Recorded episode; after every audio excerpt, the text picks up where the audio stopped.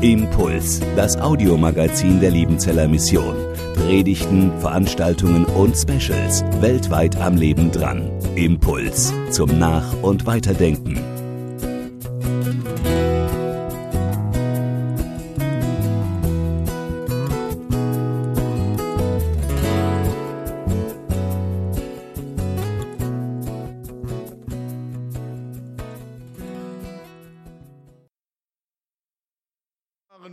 Schon in diesen Städten und Dörfern, die waren heimisch. Ich weiß nicht, ob es Urliebenzeller hier gibt, es waren Urkappadozier, Urbithynier.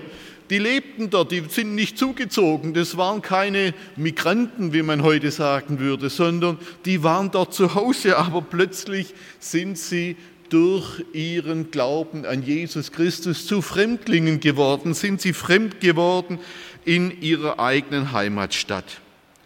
Und jetzt schreibt Paulus aber an die auserwählten Fremdlinge. Er macht deutlich, Freunde, ihr habt nicht nur etwas verloren, eure Heimat, eure Bezüge, die sozialen Bezüge, in denen ihr zu Hause seid, das ist nicht nur ein Verlust, ihr habt auch etwas gewonnen. Ihr seid auserwählte Fremdlinge. Ihr gehört zu einer auserwählten Gruppe, einem auserwählten Volk. Ihr gehört zu Gott und dieser Gott, der gibt euch eine neue Heimat inmitten der Heimat, die für euch jetzt fremd geworden ist, in der ihr fremd geworden seid. Am vorletzten Sonntag vor zwei Wochen, da ging es um eine ähnliche Identitätsaussage. Andreas Heidel hat über 1. Petrus 2, 4 bis 10 gepredigt und da steht dieser Vers massiv im Mittelpunkt, ein sehr bekannter Vers im Neuen Testament. Ihr aber seid das auserwählte Geschlecht, die königliche Priesterschaft, das heilige Volk, das Volk des Eigentums, dass ihr verkündigen soll die Wohltaten dessen, der euch berufen hat, von der Finsternis zu seinem wunderbaren Licht. Wir reden über diese Verse meist sehr allgemein, aber jetzt hören Sie bitte diesen Vers einmal mit den Ohren dieser Menschen, die schlagartig zu Fremdlingen geworden sind in ihrer Heimat, die man sozusagen zwangsausgebürgert hat, die man wie Parias behandelt, früher geachtete Bürger auf einmal, nur weil sie an Jesus Christus glauben, sind sie zu Parias geworden in ihrer Heimat. Und jetzt sagt Petrus denen, Freunde, ihr seid eine königliche Priesterschaft. Es waren ja gar keine Priester vom rein formalen Amt her.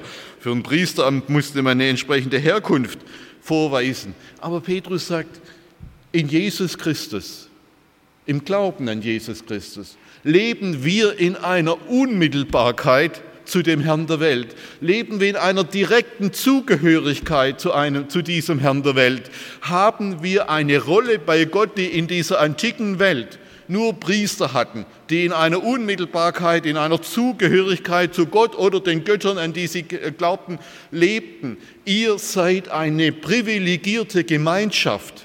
Ihr seid eine aristokratische Gemeinschaft. Ihr seid ein ganz besonderes Volk durch den Glauben durch den Glauben, ja, durch den Glauben seid ihr ein besonderes Volk. Ihr seid in Gottes Augen eine heilige und königliche Priesterschaft. Ihr seid vor Gott eine aristokratische Gemeinschaft inmitten einer feindlich gesinnten Umgebung. Was Petrus hier macht, dürfen wir nicht unterschätzen. Er baut diese Menschen auf. Er gibt denen eine Stärke, die sie brauchen, um in dieser Umwelt leben zu können. Christen sind aufgebaute Menschen und lassen Sie uns das bitte nie vergessen, dass wir uns immer wieder aufbauen und uns das zusagen.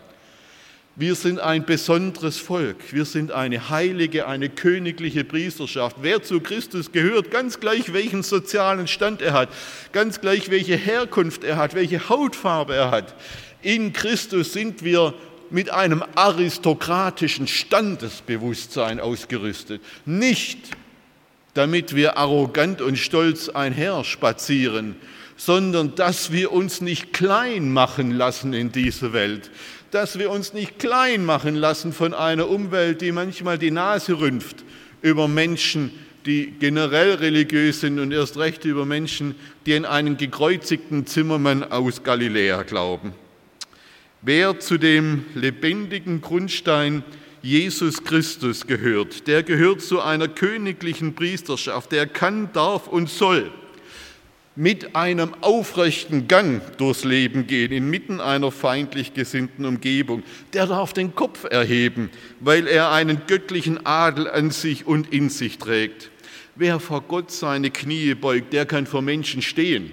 Das ist das, was Petrus diesen Menschen deutlich machen möchte. Lassen Sie uns Kinder und Jugendliche stark machen. Lassen Sie uns stark die Stärke zusagen, wenn wir manchmal schwach sind und wenn wir manchmal an uns selber zweifeln. Christen sind Menschen, die einander stark machen, damit wir stehen können, einen aufrechten Gang bewahren können. Und genau dieses Motiv zieht sich durch den ganzen Brief. Letzten Sonntag ging es dann um das Verhältnis zu den staatlichen Instanzen. Vielleicht haben Sie noch diesen Vers im Ohr. Ehrt jedermann, habt die Brüder lieb, fürchtet Gott, ehrt den König. Wer an Jesus Christus glaubt, ist ein Königskind. Der hat ein aristokratisches Rückgrat und gehört zu einer himmlischen Adelsfamilie. Der kann aber gerade deshalb, gerade deshalb den anderen höher achten als sich selbst. Der kann einem jedem die Ehre geben, die ihm gebührt, auch der Obrigkeit. Er kann sie ehren und respektieren und deshalb muss er sich aber auch nicht mehr klein machen lassen von anderen Menschen. Wer Gott liebt und fürchtet, der braucht keine Angst mehr vom Menschen zu haben. So, das ist der Anmarschweg. Der Anmarschweg, mit dem wir heute jetzt unseren Predigtext lesen, in dem es nochmal um eine ganz besondere Gruppe innerhalb der Gemeinde geht. Es geht um die verwundbarste Gruppe in der antiken Gesellschaft. Es geht um die Sklaven, denen die folgenden Verse gewidmet sind. Vers 18 bis 25. Ihr Sklaven, ordnet euch in aller Furcht dem Herrn unter, nicht allein den Gütigen und Freundlichen, sondern auch den Wunderlichen. Man könnte sagen, auch den Krummen.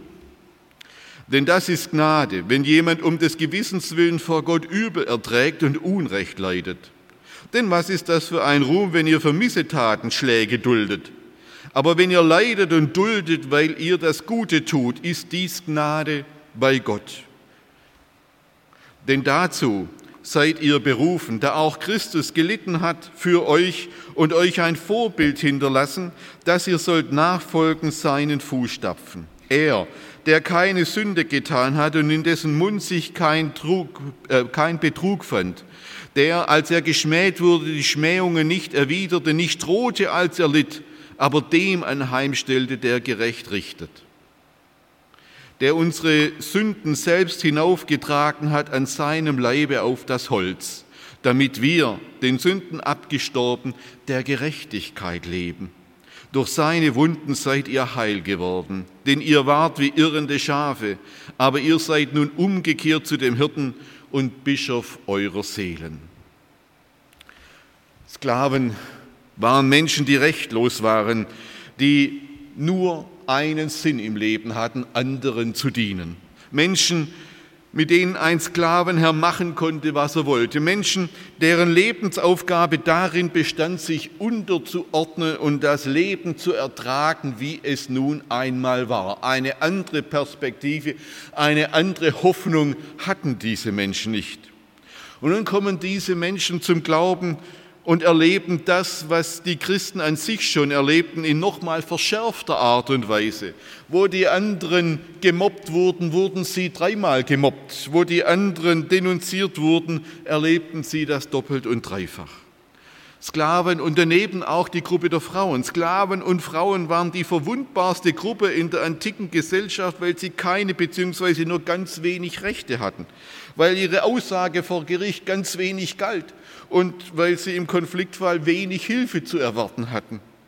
Wir können uns das heute nur schwer vorstellen, aber es ist nach wie vor in vielen Teilen dieser Welt die Grunderfahrung vieler Menschen, insbesondere von Frauen, Kindern und Minderheiten, dass man machen kann, was man will. Man zieht immer den kürzeren.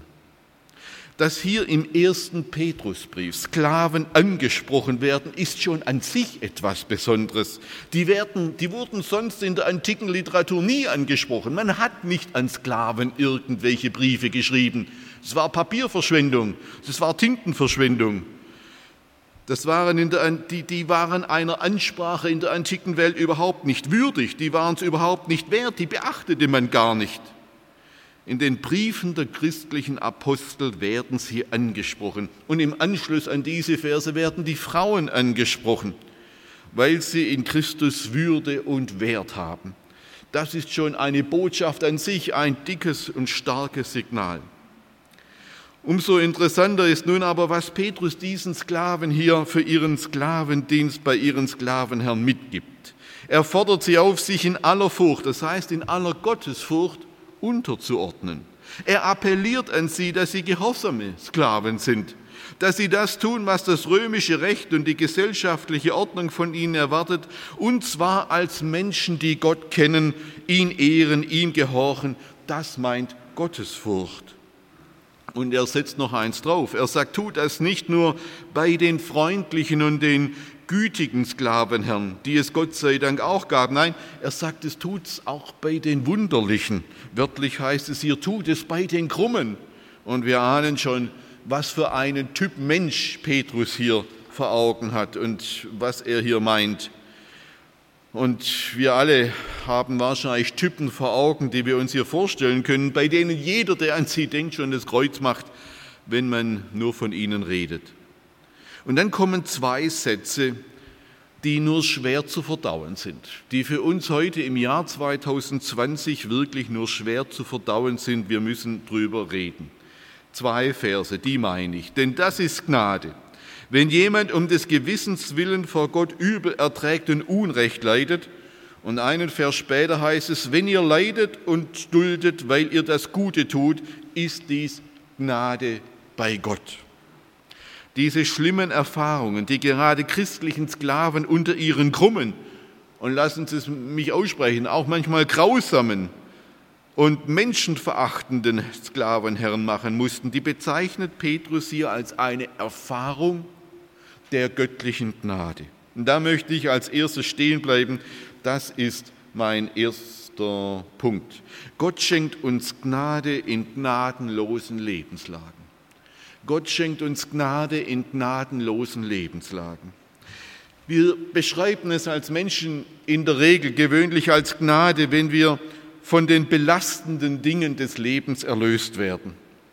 Ich war in den vergangenen Wochen zweimal im Krankenhaus, war unangenehm in vielerlei Hinsicht. Es war für mich eine Erfahrung der Gnade, wieder zu Hause zu sein und wieder gesund zu sein. Das erleben wir als Gnade. Wir bezeichnen es als eine Erfahrung der Liebe Gottes, wenn wir von einer Krankheit geheilt werden, wenn ein Konflikt sich löst und wenn eine Pandemie hoffentlich bald irgendwann zu Ende ist. Das würden wir als Gnade beschreiben. Aber ein Sklave, der kam aus seiner schwierigen Lebenssituation in der Regel ein ganzes Leben lang überhaupt nicht heraus. Und jetzt schreibt Petrus ihm, dass diese Erfahrung im Licht des Kreuzes eine Erfahrung göttlicher Gnade sein kann. Wie kommt denn der eigentlich dazu?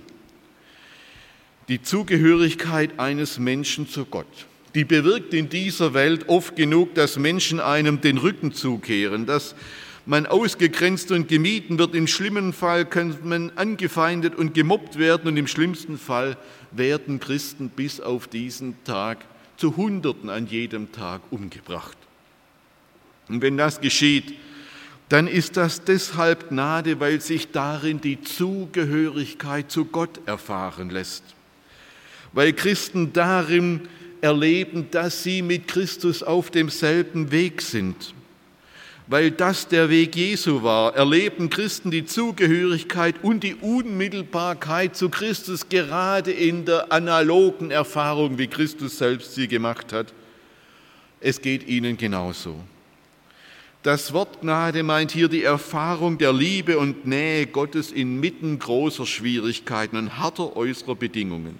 Nicht obwohl sie von ihren krummen Sklavenherren drangsaliert werden, sollen sich diese Sklaven als von Gott geliebt und angenommen und wertgeschätzt begreifen. Nicht obwohl sie misshandelt werden, sollen sie sich der, sollen sie sich der Gnade Gottes gewiss sein, sondern, und das ist das absolut Unerhörte dieser Verse, weil sie all diese schlimmen Erfahrungen machen, sollen sie als, das als eine Erfahrung der Gnade Gottes verstehen, weil das so ist. Erleben sie es, sollen sie es als Gnade erleben. Das ist ein Punkt von ganz fundamentaler Bedeutung für unser Leben. Im Licht des Evangeliums, im Licht des Kreuzes von Golgatha sind die negativen Erfahrungen und Erlebnisse, die wir um des Evangeliums willen machen, kein Zeichen für die Abwendung Gottes. Wer wegen seines Christseins Nachteile oder sogar Spott erfährt, wer wegen des Evangeliums belächelt oder gar ausgegrenzt wird, der darf und soll nicht meinen, dass Gott seine Liebe und seine Gnade von ihm abgewandt hätte. Das Gegenteil, das Gegenteil ist der Fall. Wenn wir ehrlich sind miteinander, dann ticken wir sehr oft noch so, wie jeder andere religiöse Mensch in dieser Welt tickt. Und dieses religiöse Paradigma, das läuft so. Wenn es mir gut geht, wenn ich reich, gesund und erfolgreich bin, dann sind Gott die Götter oder die Mächte oder an was auch immer ich glaube, dann sind die ja auf meiner Seite. Dann ist Gott ja offensichtlich mit mir versöhnt, weil er mir Gutes widerfahren lässt.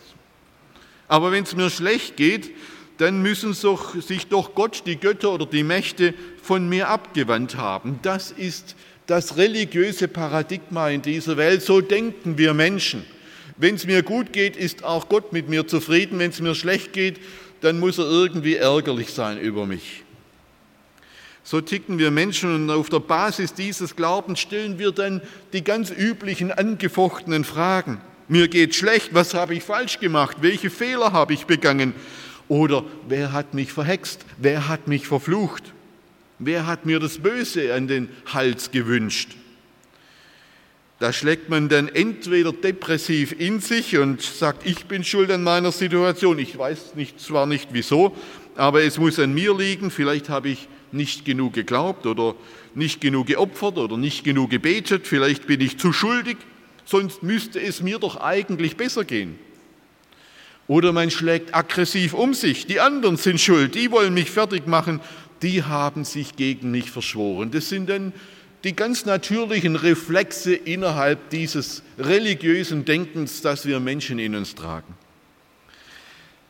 Was Petrus den Sklaven damals und uns allen heute klar machen will, ist, dass Leiden und Schwierigkeiten kein Zeichen für die Abwendung Gottes sind.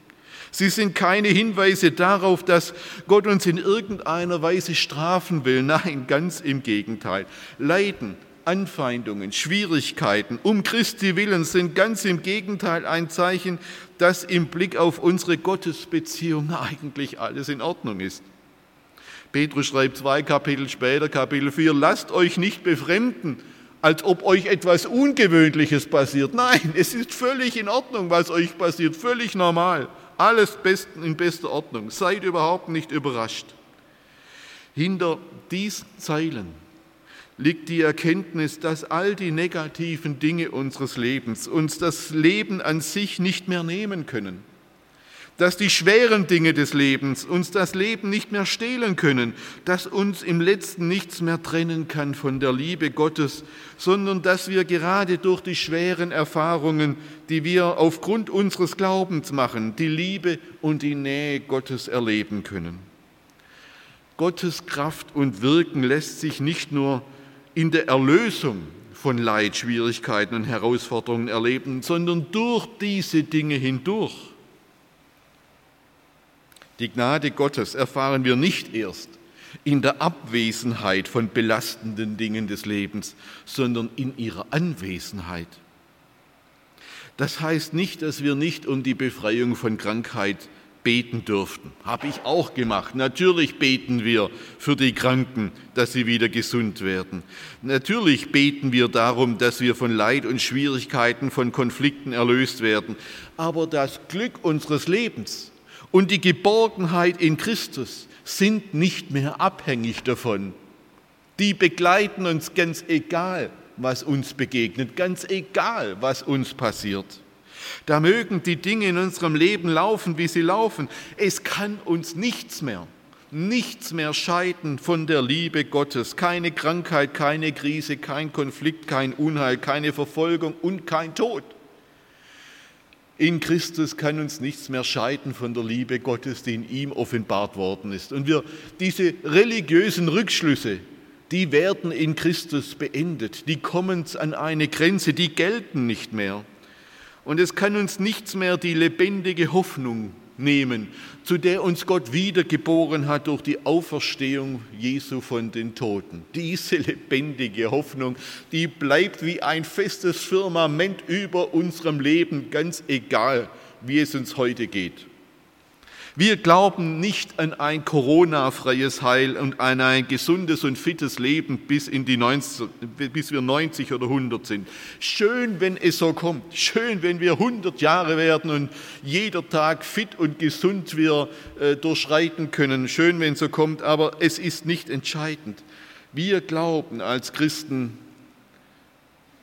wir glauben als Christen an die nicht mehr endende Liebe Gottes der uns in seine Ewigkeit und in seine himmlische Heimat nach Hause lieben will. Weniger glauben wir nicht, weniger glauben wir nicht, billiger machen wir es nicht. Ein zweiter Punkt. Jesus verändert die Welt durch die Veränderung von Menschen.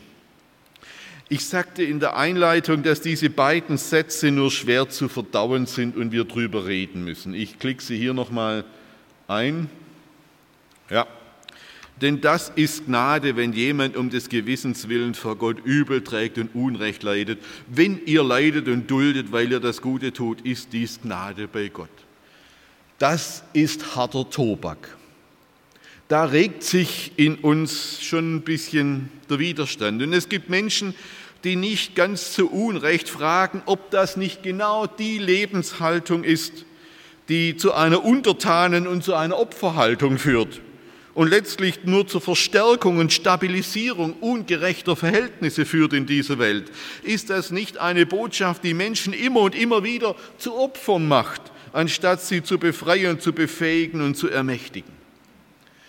Diese Fragen, die darf man stellen, gerade wenn man vielleicht soziale Arbeit studiert oder an einer Hochschule soziale Arbeit anbietet und Menschen zu Sozialarbeitern ausbildet. Und jetzt ist eines wichtig, dass wir die Verse aus Kapitel 2, Vers 4 bis 10 nicht vergessen. Ihr seid eine königliche Priesterschaft. Ihr seid ein auserwähltes Volk. Ihr seid ein Volk des Eigentums. Bevor, bevor Petrus diese herausfordernden Verse schreibt, macht er auch diese Sklaven stark. Auch die gehören zu dieser königlichen Priesterschaft. Auch die gehören zu diesem auserwählten Volk. Auch die haben diesen aristokratischen Adel, den die Gemeinde Jesu in dieser Welt hat. Christen werden nicht zu einer Opferrolle erzogen. Christen werden nicht zu einer Untertanen-Dasein, zu einem Untertanen-Dasein konditioniert. Hören wir deshalb noch mal hin, warum sollen denn diese Sklaven ihre Misshandlungen und Bedrängnisse als eine Gnade Gottes verstehen. Petrus schreibt, wenn ihr leidet und duldet, weil ihr das Gute tut, ist dies Gnade bei Gott. Denn dazu seid ihr berufen, da auch Christus gelitten hat für euch und ein Vorbild hinterlassen, dass ihr sollt nachfolgen seinen Fußstapfen. Dieser Vers dieser Vers ist der einzige Vers im Neuen Testament, in dem es heißt, dass Christus für uns gelitten hat. Sonst ist immer davon die Rede, dass Christus für uns gestorben ist. Das kommt ganz, ganz oft vor im Neuen Testament. Hier zum einzigen Mal, zum ersten und einzigen Mal heißt es, dass Christus für uns gelitten hat. Und der Grund, warum Petrus hier nicht schreibt, dass Christus für uns gestorben ist, sondern dass er für uns gelitten hat, ist schnell klar. Das Leiden Jesu ist für Petrus ein Vorbild. So sollen auch seine Adressaten leiden. Und hier geht es jetzt nicht nur um die Sklaven, hier geht es um alle Christen, da geht es um die ganze Gemeinde. Dazu seid ihr berufen. Es war und ist der Weg des Leids. Es war und ist der Weg des Leids, der wie nichts anderes diese Welt verändert hat. Und wenn Christen das Leiden als ihre Berufung annehmen und darin Jesus nachfolgen, dann hat das eine Wirkung in dieser Welt, die stärker ist als alle Aufstände und Revolutionen, die es in der Weltgeschichte gab. Petrus beschreibt diesen Weg Jesu nun interessanterweise aber nicht in einem direkten Bericht von der Passion Jesu, sondern er verpackt die Kreuzigung Jesu in die Worte aus Jesaja 53, wo von diesem berühmten leitenden Gottesknecht die Rede ist. Die Reihenfolge der Ereignisse, die er hier beschreibt, die entspricht dem historischen Geschehen der Kreuzigung Jesu. Die Reihenfolge ist anders als die in Jesaja 53. Aber die Worte, mit denen er diese Passion Jesu, das Leiden Jesu beschreibt, sind die Worte aus Jesaja 53. Für Petrus und für die gesamte Urchristenheit hat sich dieses Lied von diesem leidenden Gottesknecht in Jesus Christus erfüllt. Er hat sein Leben gegeben und unsere Sünden hinaufgetragen an das Holz. Das ist der Ausdruck für das Kreuz. Damit wir jetzt befreit von Schuld und Sünde der Gerechtigkeit leben.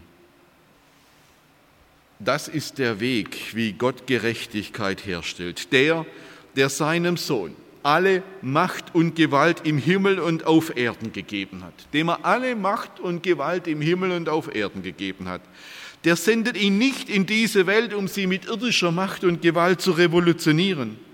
Nicht durch Aufstände oder Revolutionen, sondern durch den Leidensweg und den Sühnetod seines Sohnes beginnt die Heilung dieser Welt.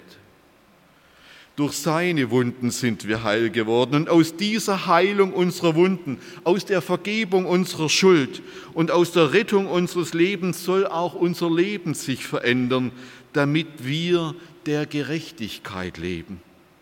Es wird keine Gerechtigkeit in dieser Welt geben, ohne dass Gottes Gerechtigkeit in unser Leben kommt.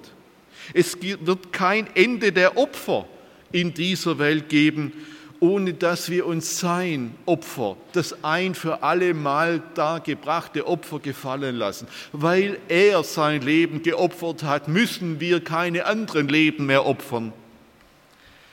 Der Leidensweg des Gottesknechtes wurde zum Leidensweg Jesu und jetzt wird dieser Leidensweg im ersten Petrusbrief zum Weg, zum Weg der christlichen Gemeinde. Unser Weg ist der Weg der Selbstverleugnung, der Opferbereitschaft und des Dienens und wenn es sein muss, auch des leidenden Dienens. Denn genauso will Gott dieser Welt Gerechtigkeit geben. Nicht durch klein gemachte Menschen, nicht durch zu Opfern hin stilisierte Menschen, sondern als eine aristokratische Gemeinschaft von königlichen Priestern, die gerade weil sie stark sind, weil sie ein aristokratisches Rückgrat haben, diesen Weg gehen können. Diesen Weg kann man aufrecht nur mit diesem aristokratischen Standesbewusstsein gehen, aber weil man es hat, kann man ihn auch gehen.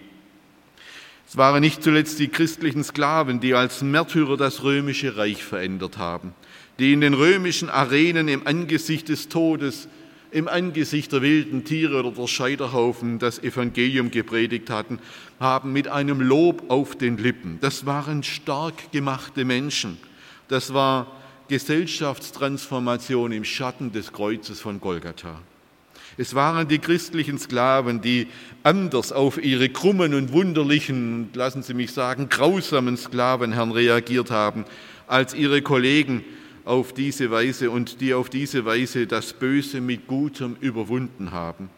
Es war die Opferbereitschaft äh, der frühen Christen, die dieses römische Reich transformiert hat, verändert hat. Ein letzter Punkt. Christus regiert vom Holze aus. Christus regiert vom Holze aus. Von Albert Einstein stammt der berühmte Satz, Wahnsinn ist, wenn man immer wieder das Gleiche tut und jedes Mal andere Ergebnisse erwartet. Wir modernen Europäer haben uns seit der französischen Revolution mit der Überzeugung angefreundet, dass man die Welt in der einen oder anderen Form Besseren, zum Besseren revolutionieren könnte. Dieser Traum ist angesichts der weltweiten Krisen und der Renaissance der Diktaturen heute erheblich verblasst. Gott ist in Christus einen anderen Weg gegangen. Seine Regentschaft geht nicht mit Gewalt einher, sondern mit dem Erleiden von Gewalt.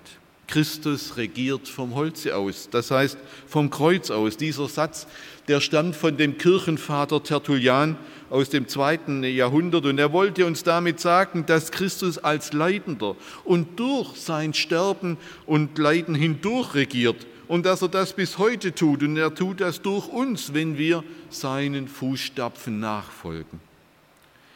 Das wird besonders in der Passionsgeschichte des Johannesevangeliums deutlich in der die Kreuzigung Jesu wie eine paradoxe Königsintronisation geschildert wird. Der verspottete und gegeißelte Christus wird mit einer Dornenkrone gekrönt. Ihm wird ein Purpurmantel umgelegt. Man präsentiert ihn der johlenden Menge wie einen König. Aber während sein Richter und seine Ankläger in diesem, in dieser, diesem Geschehen mehr und mehr die Kontrolle, mehr und mehr die Macht und ihr Gesicht verlieren, bleibt Jesus, der gegeißelte, blutüberströmte, bespuckte Jesus, der souveräne Herr dieses Geschehens. Und er übergibt selber souverän seinen Geist an seinen Vater. Und er stirbt mit den Worten, es ist vollbracht. Und während sein Richter Pilatus am Ende Angst hat und während seine äh, Ankläger, die hohen Priester am Ende als Gotteslästerer dastehen, ist Jesus durch sein Leiden und Sterben hindurch zu einem Ziel gekommen. Und das ist die Erfahrung der Gemeinde in so vielen Ländern in den letzten 2000 Jahren, dass man gerade durch die Verfolgung, durch das Leid hindurch zu einem Ziel kommt, das wir mit allen unseren Anstrengungen sonst nicht erreichen würden. Christus regiert vom Holze aus und auf eine Art und Weise, die diese Welt nicht verstehen wird. Denn dazu seid ihr berufen, da auch Christus gelitten hat für euch und euch ein Vorbild hinterlassen hat, dass ihr sollt nachfolgen seinen Fußstapfen. Amen. Impuls ist eine Produktion der Liebenzeller Mission. Haben Sie Fragen? Würden Sie gerne mehr wissen? Ausführliche Informationen und Kontaktadressen finden Sie im Internet unter www.liebenzell.org. Die Liebenzeller Mission produziert ebenfalls das Fernsehmagazin Weltweit am Leben dran.